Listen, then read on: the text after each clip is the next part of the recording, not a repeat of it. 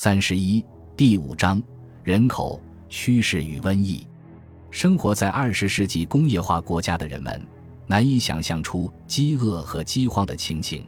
但是前工业化的欧洲看起来更像是十九世纪的印度，而非十九世纪的欧洲。以下是随机挑选的一段描写，描写的是人们在饥荒时期会亲眼见到的场景，其作者是一位内科医生。地点是一六三零年的意大利北方城市贝加莫。大约在同一时间，维琴察的一位贵族也做过类似的描写。日记作者萨努托对威尼斯的情景有所记叙：你不遇到十个平民来祈求施舍，就听不到弥撒；你不遇到平民向你要点零钱，就没法打开钱包买东西。人们实际上死于饥饿，在城市中。可以经常看到有人死在街道上或大门下，在乡村中则是在路旁边，他们满嘴都是草，牙齿脱落在地上。在波兰一千四百三十三年和一千四百三十四年饥荒期间，一位目击者记下了积聚在弗罗茨瓦夫的穷人的情形。他们的住所在广场和墓地上，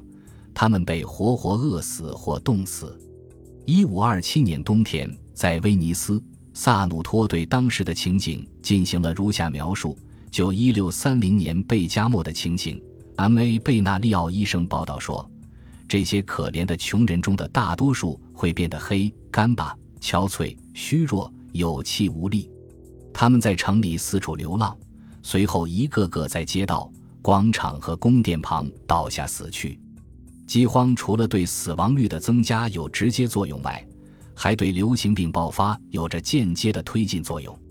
塞尼修道院院长在17世纪初注意到，在饥荒时期，多数穷人都会患上疾病，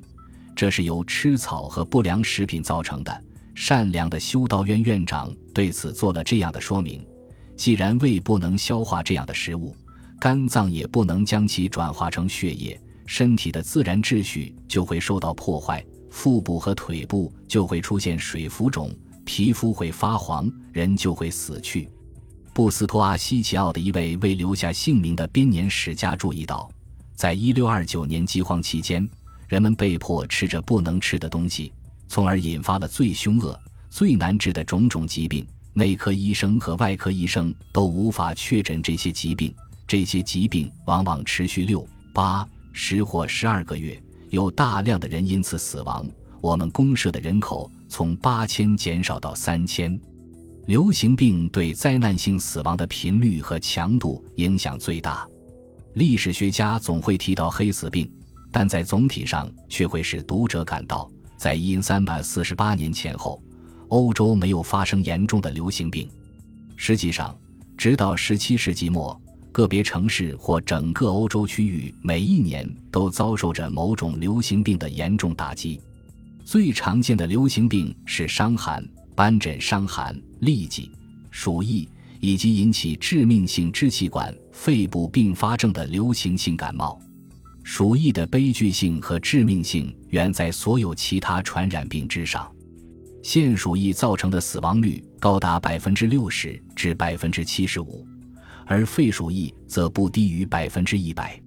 虽然战争、饥荒和流行病在十一、十二和十三世纪不为人们所知，但人口密度小会使流行病的破坏性作用受到限制。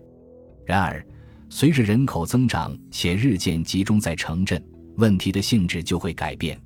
在一千年至一三零零年间出现的人口增长。并不像十九和二十世纪的人口增长那样剧烈。然而，即使增长率低，但如果持续几个世纪，也显然会出现人口爆炸的情形。十四世纪初，从总体的生产和技术水平来看，欧洲有几个地区人口增长过剩。到因三百三十九年，瓦桑贫瘠山脉地区的人口密度达到直到一九一一年都未曾再次达到的水平。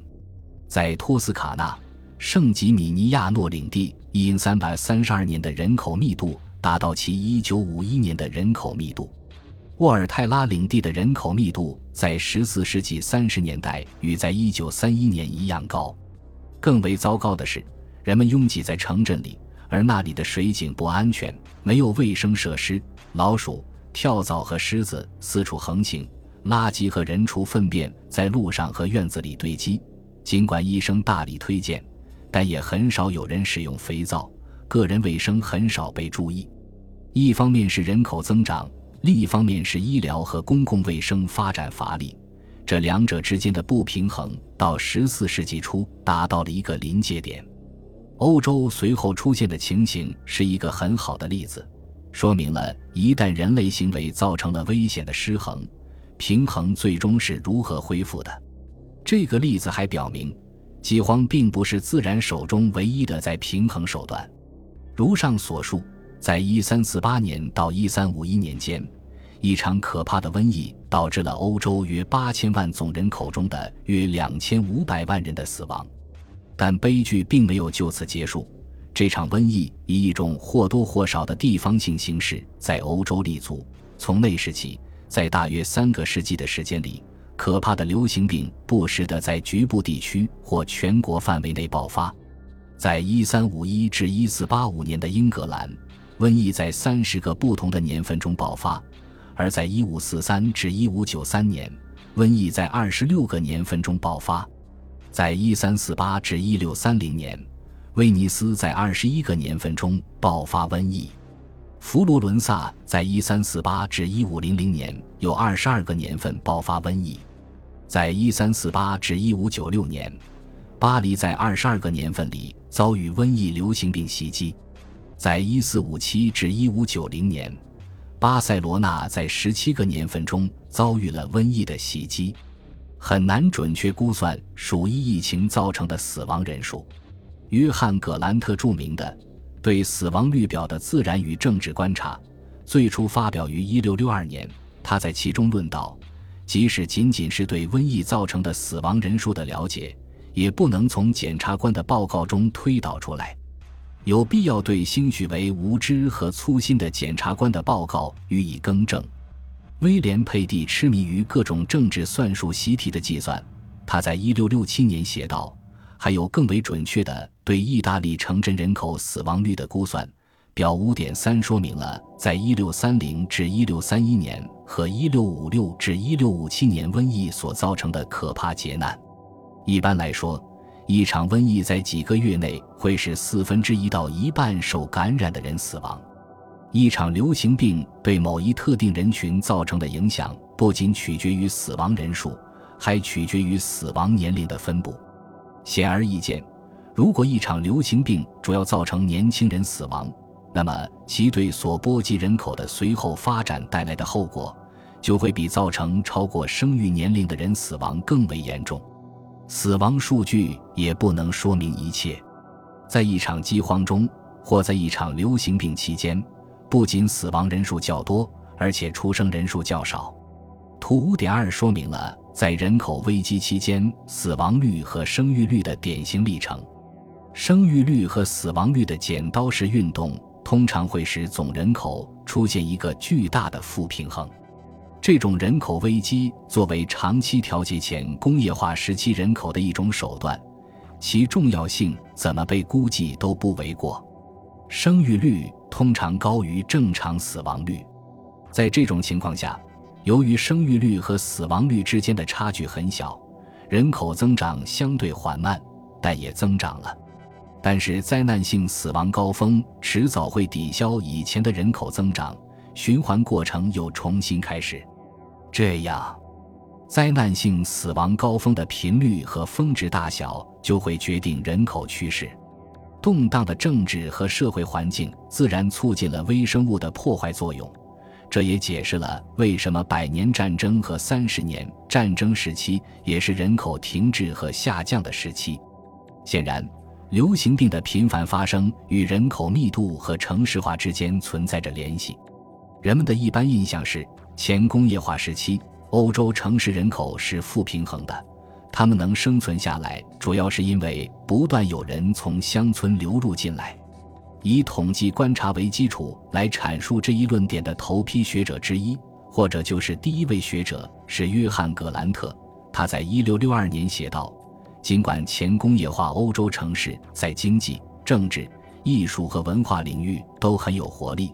但从一种生物学的观点来看，它们是一个个庞大的坟场。这一事实使城市化过程受到限制。如果城市的死亡人口小于出生人口，显然城市人口的比例会增加，而且对城市人口增长的限制会更加严格。神父莫尔斯认为，18世纪的荷兰城市化突飞猛进，人口正平衡的乡村自然保护区都不足以填补城市化带来的城市人口负平衡所造成的空白。这种对前工业化欧洲人口所做的简洁而凝练的概括，肯定会终结在一个神秘的注解上。正如恩古贝尔在18世纪所写：“一个人口层面上的世界似乎已经消亡了，因流行病而出现的死亡飓风日渐消减。但流行病并未成为过去。伦敦分别于1685年和1782年爆发流感，于1670年爆发麻疹。”欧洲大多国家在18世纪30年代晚期到18世纪40年代爆发了流感和斑疹伤寒。虽然死亡率在这些时期增长了很多，一时超过了出生率，但死亡率再没有出现过灾难性的攀升。即使死亡率如挪威和瑞典维姆兰省在1742年所记录的为69千分号和112千分号。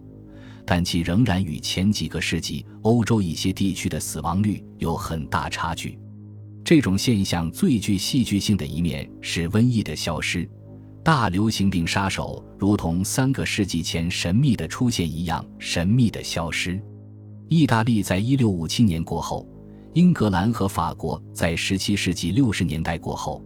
奥地利和德国在十七世纪七十年代过后，再没有爆发流行病。人们建立起各种富有独创性的假说来解释这种神秘的消失，包括所谓建筑物的改进、埋葬方法的进步、灰鼠入侵传说、黑鼠消失等，不一而足。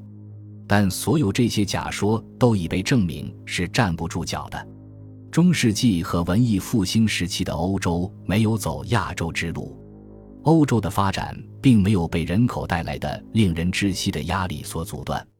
但是，这种压力的功劳与其归于欧洲人的理性行为，